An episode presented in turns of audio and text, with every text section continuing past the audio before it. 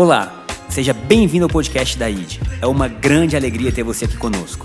Que essa mensagem, onde nós compartilhamos o Evangelho, possa entrar no mais profundo do seu coração e gerar mudanças em sua vida. Um grande abraço. Vamos à mensagem. É, domingo passado, quem teve aqui domingo passado em um dos três cultos?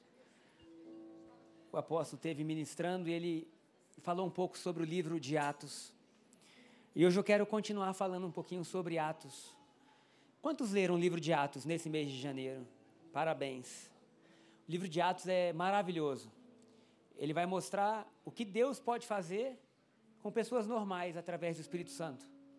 Então, para você entender Atos, você tem que entender que eram 12 discípulos, até então comuns, que tinham caminhado com Jesus, mas se sentiam inadequados ao tamanho do chamado. Em Atos capítulo 2, tudo muda porque o Espírito Santo veio habitar neles. E a partir dali, o livro de Atos se torna sobrenatural em todos os sentidos. Você vai ver milagres, curas, sinais, multiplicação, igreja crescendo, você vai ver perseguição, você vai ver Paulo sendo levado diante dos principais tribunais romanos por causa do evangelho. E hoje o tema da nossa pregação é simples, é eu estou com você. Será que você pode falar isso no seu lugar? Eu estou com você. Porque essa foi uma promessa que Jesus nos deixou. Mateus capítulo 28, versículo 20, diz assim: Jesus tinha já sido morto, ressuscitado, e ele encontra os discípulos e ele fala assim: Toda autoridade me foi dada no céu e na terra. Ide, portanto, fazendo discípulos de todas as nações, ensinando-os né, as palavras que eu tenho ordenado. E ele coloca no finalzinho do versículo 20 ali: E lembrem-se disto, estou sempre com vocês até o fim dos tempos. Vou repetir essa frase, porque essa frase pode mudar a sua história. Às vezes a gente valoriza tanta coisa boba. Às vezes a gente valoriza um jogo de futebol. Fiquei sabendo que tem alguns vascaínos aqui na igreja. Eu quero já liberar perdão sobre vocês. Que eles estavam animados que hoje tem Vasco e Madureira em Brasília. Falando, gente, como o ser humano se anima por bobeira. Vasco e Madureira. E às vezes a gente, né, tem ali o pessoal que torce pro Bahia. Tem alguém que torce pro Bahia aí? Uma mão se levantou tímida.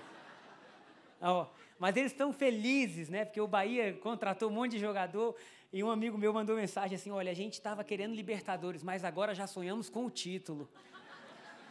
Falei, como o ser humano sonha com aquilo que toca o coração? E a gente tem a Bíblia, e muitas vezes a gente não valoriza a Bíblia. Porque Jesus, depois de ter morrido e ressuscitado, ele falou isso para os discípulos. E lembrem-se disto. Quantos dizem amém? amém? Imagina Jesus falando com a gente agora. E lembre-se. Você precisa se lembrar disso. Lembrar do quê? Eu estou sempre com vocês. No pior momento, eu estou com vocês. No melhor momento, eu estou com vocês. No dia da dor, eu estou com vocês. Enquanto vocês estão em Brasília, eu estou com vocês. Mas se vocês forem para o outro lado do mundo, eu estou com vocês. Essa é a maior promessa de Deus. Jesus nunca vai nos deixar. No seu pior dia, eu estou com vocês. No seu melhor dia, eu estou com vocês. No dia do luto, da dor, eu estou com vocês. No dia que você venceu, eu estou com vocês. Queridos, agora pensa o seguinte: se isso é verdade, porque às vezes a gente fala coisas na igreja que o nosso coração ainda não crê. Porque se isso é verdade, se Deus está com você, o que é impossível para você? Nada.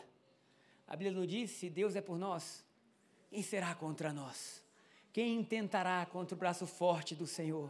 Quem impedirá o seu agir? E agora Jesus está dizendo: Eu estou com vocês. Quando? Até o fim dos tempos. E eu quero começar essa pregação com essa boa notícia: Deus está com você até o fim dos tempos. Será que você pode respirar fundo no seu lugar? E trazer a sua memória, Ele está com você agora. Davi falou assim: se eu estiver no mais profundo vale ou no mais alto monte, lá a sua presença vai estar comigo.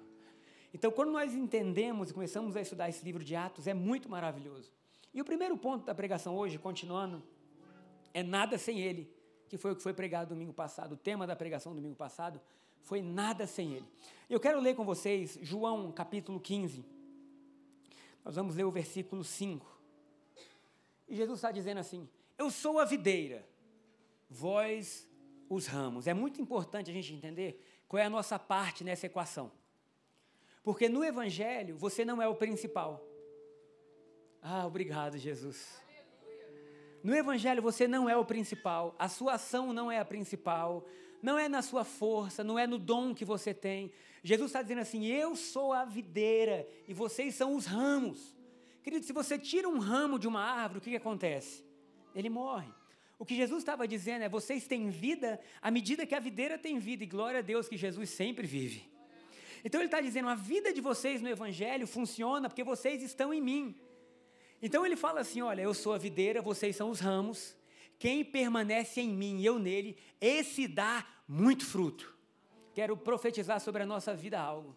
Cada dia mais nós vamos entender que nós estamos nele, ele e nós, e por isso damos muito fruto. Aonde? Por onde nós passarmos. Na faculdade, no colégio, no trabalho, na igreja, em casa, por onde nós passarmos, nós damos frutos, porque fruto é algo que nasce naturalmente dentro de um relacionamento entre um cristão e Deus. Não é para você se esforçar. Quantas vezes na minha vida eu tentei produzir frutos? Você já tentou? Aí eu vou frutificar. E ainda tinha assim, né? Tinha que dar fruto, tinha que dar fruto. E o fruto que a gente tinha que dar, pelo menos antigamente, era ganhar vidas. Então eu tinha que ganhar vida, eu tinha que ganhar vida. Hoje eu falo assim, cara, eu não tenho que ganhar vida, mas eu dou fruto em todas as áreas. E quanto mais saudável for em Cristo, mais vidas vão ser impactadas pela presença de Deus. Porque isso é natural. Lá na casa do meu sogro, da minha sogra, tem uma mangueira. Não sei quantos aqui têm o privilégio de ter uma mangueira em casa. O legal é que a mangueira não dá manga porque você precisa.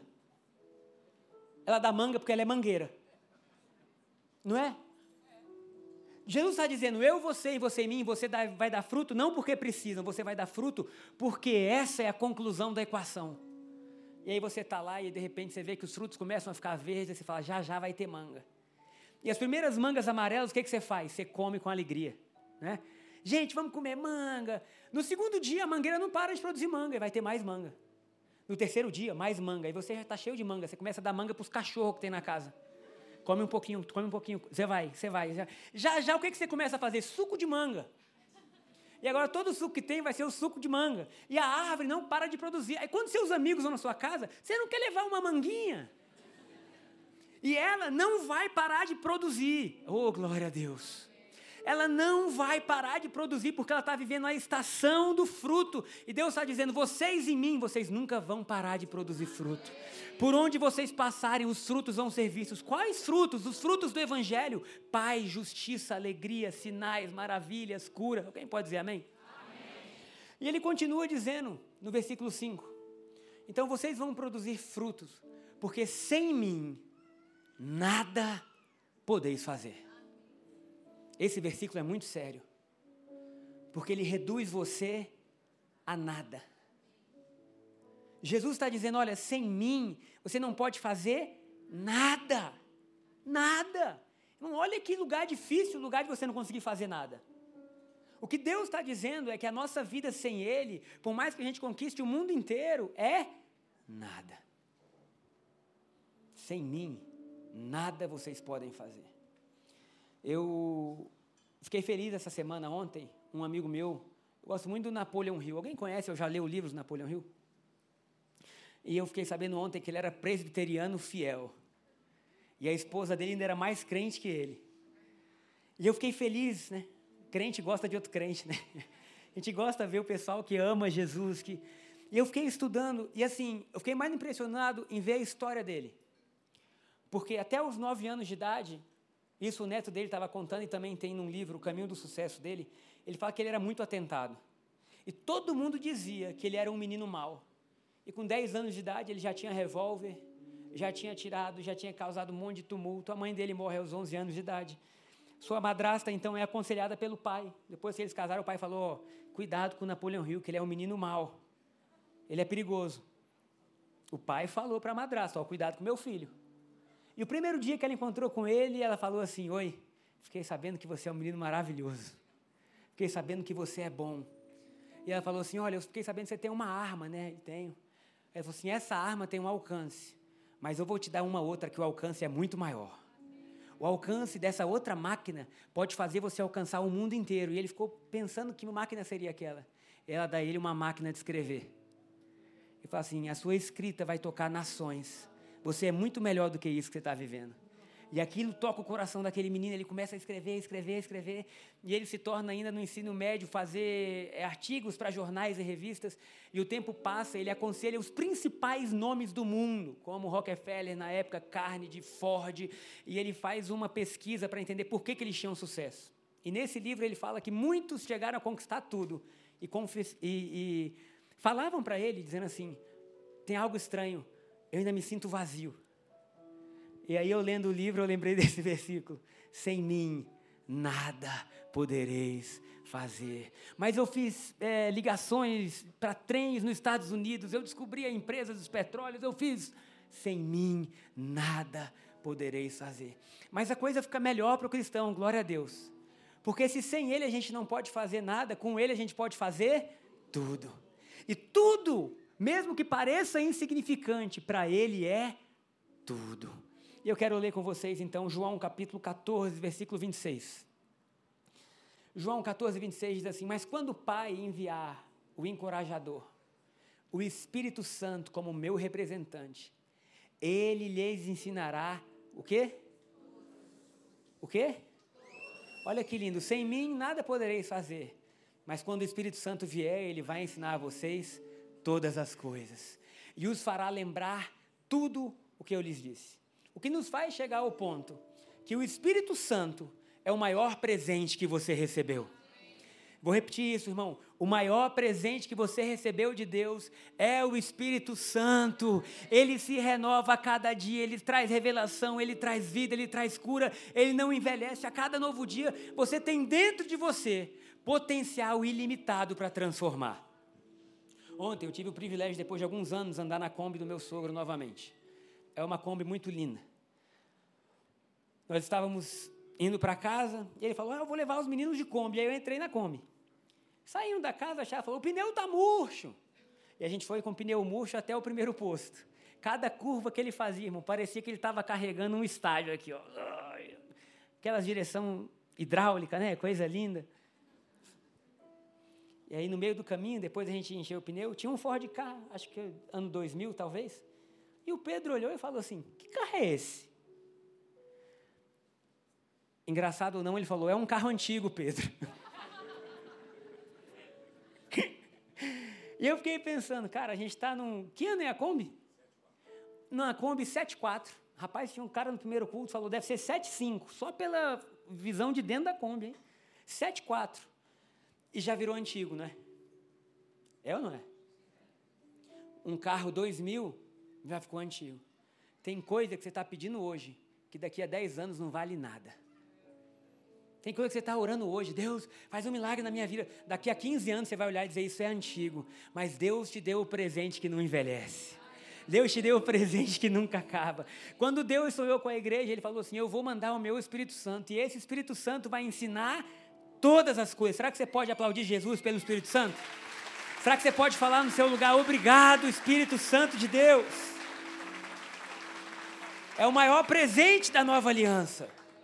Irmão, cuidado, porque você não desfruta do que não valoriza. Você pode ter algo maravilhoso, se você não valoriza aquilo ali, você nunca vai desfrutar. E hoje você tem o maior presente dentro de você, mas você acorda às vezes chateado. Chateado por quê? Porque antes de abrir a Bíblia, ou antes de lembrar você o que você tem, você abriu o extrato do seu banco. Aí tem gente dizendo: Fala, Deus. E o extrato do seu banco, seja ele qual for, ele é mentiroso. E sabe por que ele é mentiroso? Porque ele não pode carregar a maior verdade do universo. Cristo vive em você. E aí você às vezes está ansioso e está preocupado, porque você está valorizando mais coisas aqui desse mundo do que do mundo espiritual. Mas eu tenho uma, um desafio a fazer com você. Hoje é dia 28 de janeiro. Esse dia se recusa a acordar e a fazer qualquer coisa sem antes se lembrar quem você é em Deus. Quando você for começar o dia, lembra, meu irmão, o Espírito Santo de Deus vive em mim. O Espírito Santo de Deus vive em mim, eu tenho o maior presente, ele pode me ensinar tudo, Pai, obrigado. E você faz a sua cabeça funcionar com um princípio bíblico. Porque senão, meu querido, você vai vir para a igreja e você vai ser um frustrado dentro da igreja. Ah, mas eu estou indo para a igreja não funciona. Não, não, não, não, não. Não é que a Bíblia não funciona, é que tua cabeça não funciona. E por que, que não funciona? Não é que você seja ruim, é que você valoriza o que Deus nunca valorizou. É que você colocou as coisas desse mundo num lugar de importância que nunca teve. E aí você pede por milagres hoje que daqui a cinco anos você nem lembra. E você tem o maior milagre agora vivendo em você, o Espírito Santo de Deus, que criou o mundo. A Bíblia diz que Deus disse: haja luz e houve luz, porque o Espírito pairava sobre a face das águas. E nesse exato momento, o Espírito Santo está aqui, está em você, está agora trazendo à existência sonhos, mudando a sua forma de viver, de ser, de agir. Irmão, não adianta você vir à igreja, não, gente. Igreja não muda ninguém. Igreja não muda ninguém, só quem muda alguém é o Espírito Santo de Deus.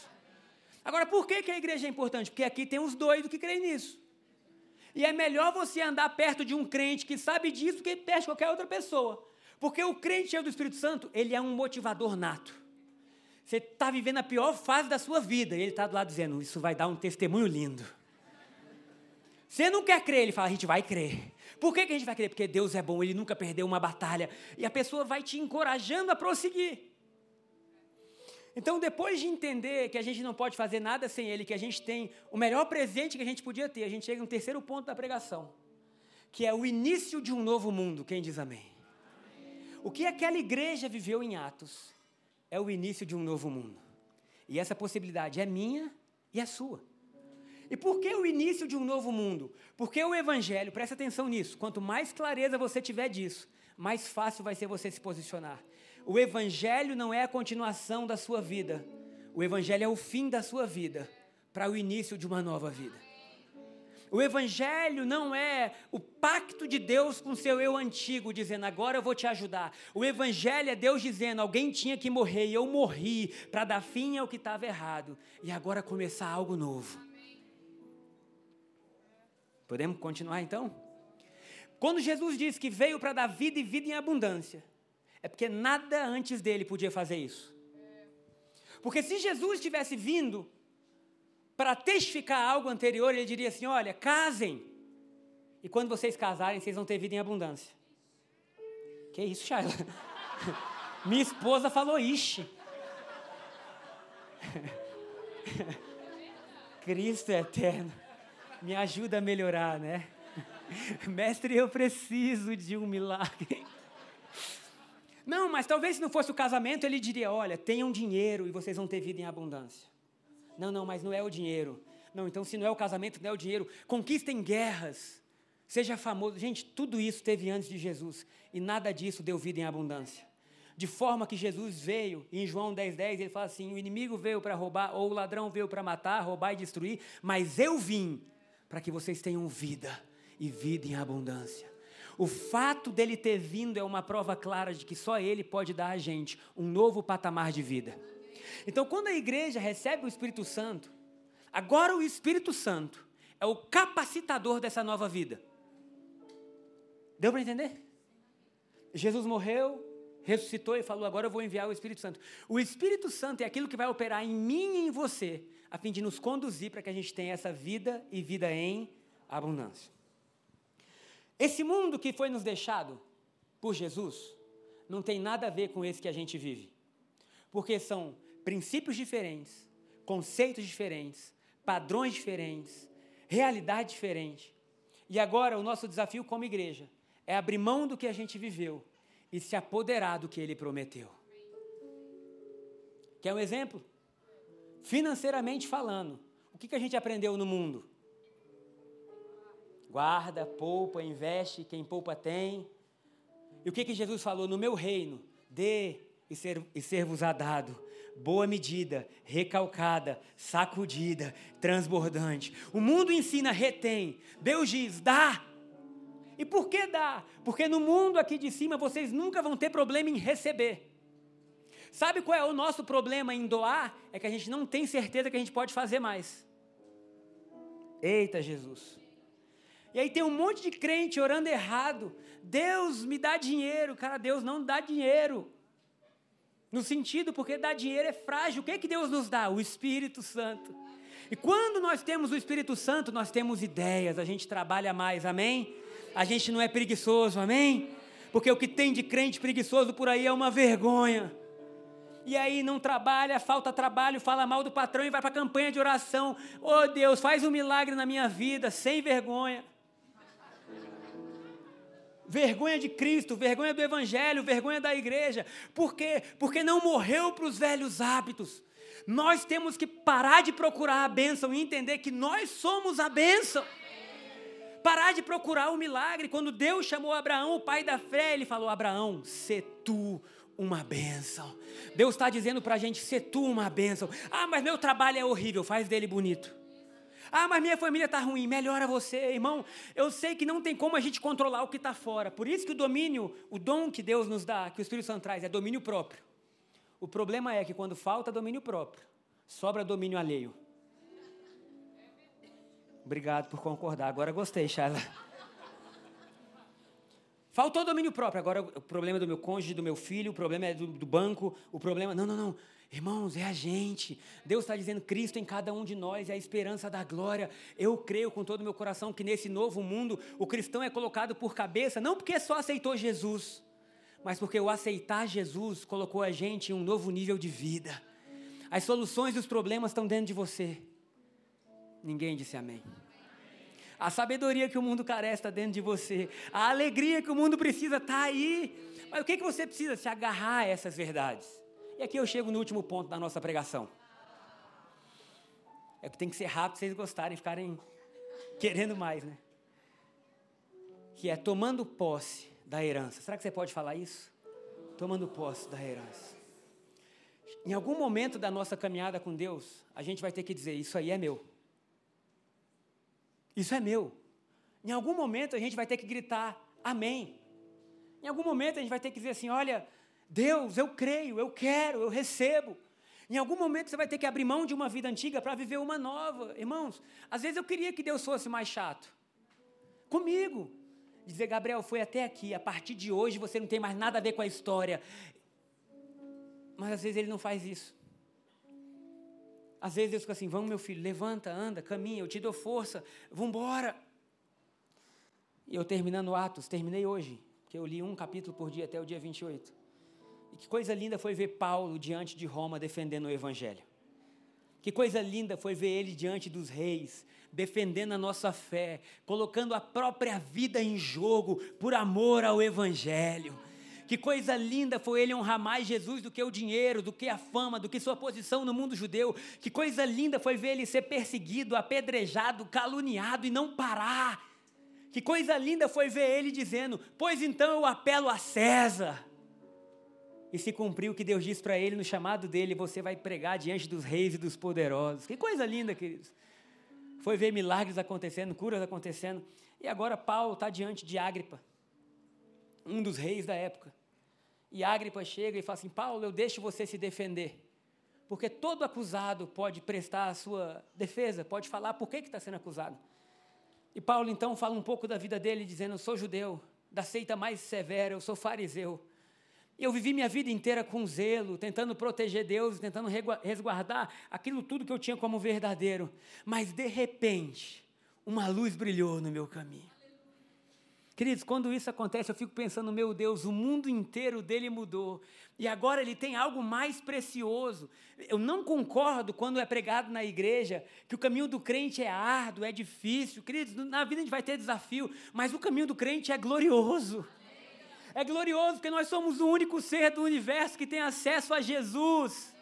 E quando Paulo coloca a vida dele, ele diz assim: Olha, eu considerei tudo como perda, todo o conhecimento que eu tinha, minha dupla cidadania, que ele era tanto judeu quanto romano, eu coloquei todos os livros que eu li como se fosse lixo.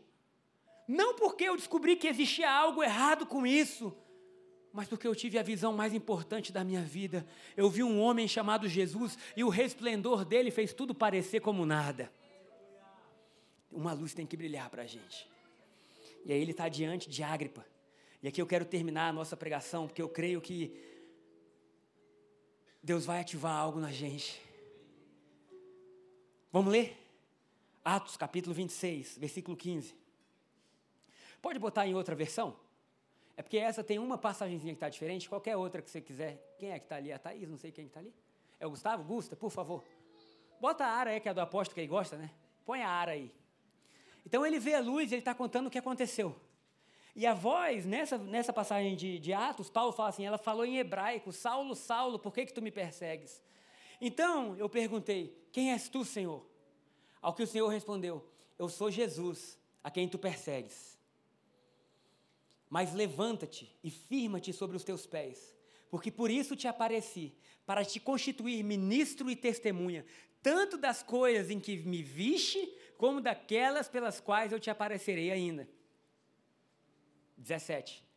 Livrando-te de todo o povo e dos gentios para os quais eu te envio. Queridos, agora eu preciso que você enche o pulmão de ar aí, se concentre totalmente, para você tomar isso como uma verdade na sua vida. Porque agora Jesus está dizendo para que, que ele chamou Paulo. E eu acredito que o chamado de Paulo é um chamado do cristão. Ele diz assim: olha, para lhes abrires os olhos e os converteres das trevas para a luz. Presta atenção, a vida que a gente estava vivendo, seja ela qual fosse, era trevas. Era trevas. Paulo, eu estou te chamando porque quando você pregar sobre o meu nome, eles vão se converter das trevas para a luz. E muitas vezes na igreja, a gente costuma chamar as pessoas para se arrependerem das obras mortas. E aí, sim, se eu roubava, eu venho, Deus me perdoa, porque eu, eu fui ladrão, eu errei, ou se eu fui infiel, se eu traí alguém, e tudo aquilo que é ruim, e é ruim e deve ser deixado, a gente coloca diante da cruz. Mas o que Paulo está dizendo é que a cruz não é só das obras ruins, não é de qualquer obra feita longe de Jesus. É das obras boas que a gente se orgulhava. É do diploma que foi nossa raiz. É do sabe com quem está falando. É das finanças, é de tudo. Tudo que eu construí longe de Jesus é trevas. Trevas no hebraico é ignorância. Mas agora eu fui chamado para um novo tempo, o tempo da luz. E saímos da potestade de Satanás para Deus. Alguém pode dizer amém? No mundo espiritual, irmão, não tem neutro. Ou você é de um lado, ou você é do outro. E o que Paulo está dizendo é que através da obra da cruz, nós saímos do domínio da maldade e da morte para pertencer à vida. Saímos das trevas para a luz e da potestade de Satanás para Deus. Bota de novo para mim o versículo, por favor. A fim de que recebam eles remissão de pecados. Presta bem atenção. Sobre mim e sobre você há perdão eterno. Paulo está dizendo: Eu fui chamado para pregar o ser humano, dizendo que quando ele aceita Jesus, a dívida foi cancelada. Eu fui chamado a pregar um perdão eterno de pecados. Queridos, deixa eu tentar deixar claro isso. Nesse exato momento, se você está em Cristo Jesus, o pecado não tem voz na sua vida neste exato momento. Ah, mas e se Jesus voltar agora? Você sobe mais alvo que a neve, porque o que traz perdão não é a tua conduta, é o sangue de Jesus. É o sangue de Jesus que te purifica, que te limpa, que te sara. Hoje, quando eu acordei, Deus olhou para mim e falou: Gabriel, meu filho amado, mais alvo que a neve, porque meu sangue está sobre ele. Não tem motivo, não existe motivo maior do que esse para você se alegrar. Só esse versículo que Paulo fala que em Jesus nós somos perdoados, era para a gente ter a maior festa do Brasil. Que carnaval que nada. É festa santa. Mas por que, que esse povo está tão animadinho? Está animadinho porque é perdoado. Está animado porque o escrito de dívida foi colocado na cruz. Irmão, nesse exato momento, se você crê em Jesus, você é livre.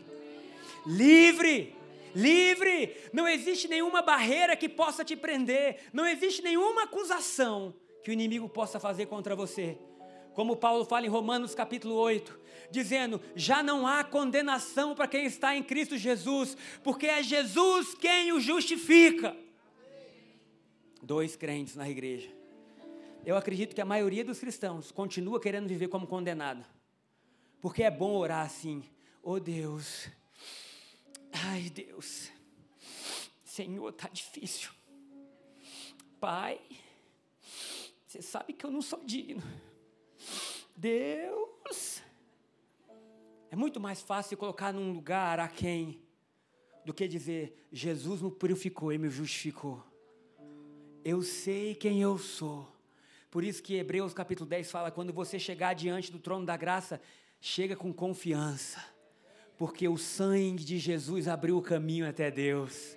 E hoje então, como que a gente chega diante de Deus? Pai, obrigado, porque o teu sangue me purifica, me justifica. Obrigado, porque eu era o pior dos pecadores, mas hoje eu posso ser luz por causa do teu grande amor. E quando nós fazemos isso, a gente celebra. Por que, que a gente celebra? Porque, irmão, você não é os 80 anos que você vai passar aqui na terra. 90 anos, 100 anos, você é um espírito. E quando o corpo volta para o pó, o espírito volta para Deus. E o que Paulo está dizendo é que eternamente, para mim e para você, somos perdoados, somos livres, podemos nos alegrar com essa verdade. Mas isso já seria maravilhoso. Seria motivo da gente dizer: para tudo, porque é festa de crente. Para tudo, porque a gente vai celebrar o que Jesus fez. Mas Paulo não para aí. Ele diz assim, continuando no versículo: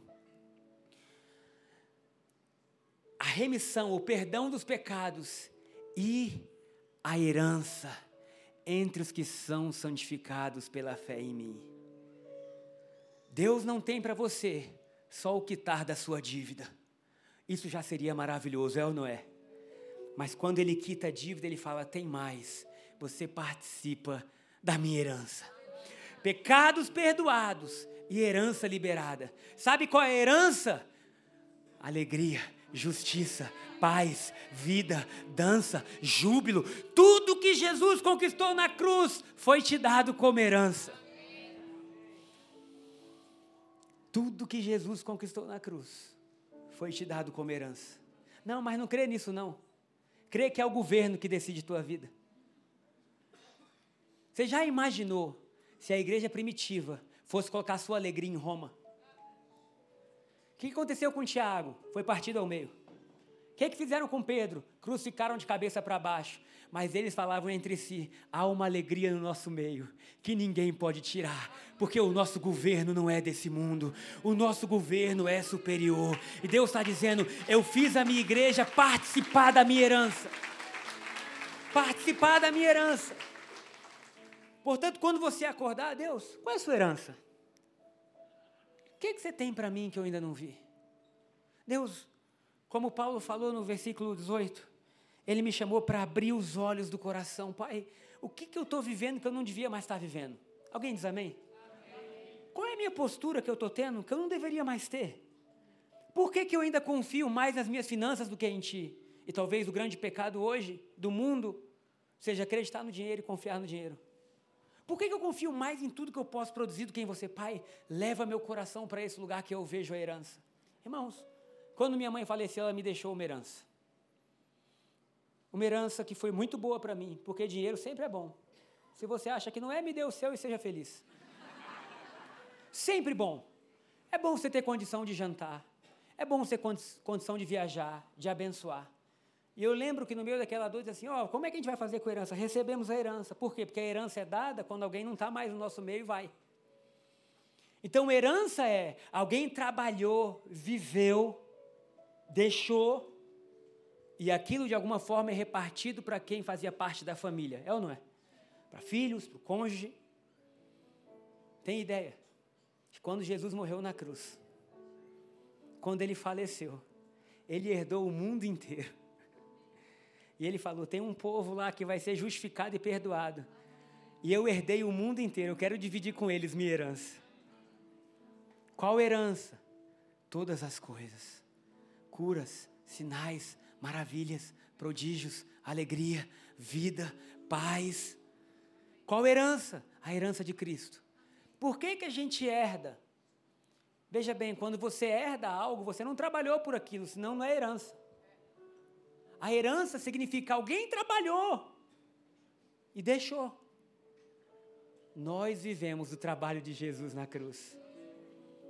Eu lembro, queridos, um dia eu fui pregar no Gama. Tinha um rapaz que tinha sofrido um acidente há três anos, ele não conseguia ir ao banheiro. Três anos que ele não conseguia urinar. E ele usava uma bolsa. E naquela noite, a gente está em 2023, em 2017, mais ou menos seis anos atrás. Eu, 2024, é verdade. a gente está em 2024. E eu falei assim: Jesus deixou uma herança. E você só precisa dizer, pai, eu tomo posse, eu recebo. Ele me mandou uma mensagem dizendo assim, pastor, há três anos eu não conseguia ir ao banheiro. Naquele dia eu estava sentado na cadeira normal. Eu levantei minha mão e falei, Deus, a herança é minha. Eu recebo a cura. Eu recebo a cura. E ele fala, quando o culto acabou, pela primeira vez eu voltei a usar o banheiro. Ninguém orou por ele. Ninguém impôs as mãos. Simplesmente ele viu algo e falou: Jesus pagou por isso. Deus cura o meu corpo. Pai, eu não posso fazer nada para me curar. Mas o Senhor pode. Isso é herança. Não trabalhamos para, mas fomos contemplados. Oh, quão grande é o amor de Deus por nós. Pecados perdoados e herança concedida. Para quê? Para que a igreja passe a redefinir como o mundo vive para que a igreja agora seja colocada como cabeça e não por cauda. Não porque a gente ora por um milagre, mas porque o milagre habita em nós. Não porque a gente ora por um mundo melhor. O ateu e o crente que é a mesma coisa, um mundo melhor. A diferença é que o crente tem o poder para fazer o mundo melhor. Que não é reclamar e não é falar, é viver sendo Jesus na terra melhorando cada dia as nossas ações, pedindo perdão, sendo humilde, sendo paciente, e que Cristo Jesus, através do grande poder do Espírito Santo, nos conceda como igreja a graça de ser um pedaço do céu aqui na terra. Que cada vez mais a gente possa dizer: Cristo vive em nós. Posso ouvir um amém? amém. Quantos recebem o, o perdão dos pecados? Quantos recebem herança milagrosa? Continue com a sua mão estendida, eu quero orar. Pai, eu não sei qual é a parte da herança que a gente precisa, que cada um de nós precisa, mas eu quero orar agora. Libera sobre nós. Libera sobre nós cura, libera sobre nós mudança de hábito, libera sobre nós mudança de coração, libera sobre nós alegria. Deus, Diz por aí que nós somos a geração mais triste, com crise de pânico e ansiedade depressão. Mas nós queremos te pedir que haja sobre nós um espírito de alegria, Deus, de graça, de amor e de moderação. E que em cada passo da nossa vida, e que em cada dia, a gente possa ter a certeza, estamos vivendo a herança de Jesus. Não tem nada a ver com a gente, nós somos o ramo, Ele é a videira, e o poder do Espírito Santo vive em nós fazendo com que o Evangelho se torne real dia a dia em cada um de nós. Em nome de Jesus, amém. amém. Dê um aplauso ao Senhor, coloque-se de pé. Chegamos ao final de mais um podcast. Espero que essa palavra tenha trazido luz e direcionamento à sua vida. Caso você queira nos acompanhar mais de perto, baixe o nosso aplicativo ID Online. Também nos siga nas redes sociais, arroba Brasília, para saber tudo o que está acontecendo. Um grande abraço, nos vemos em breve.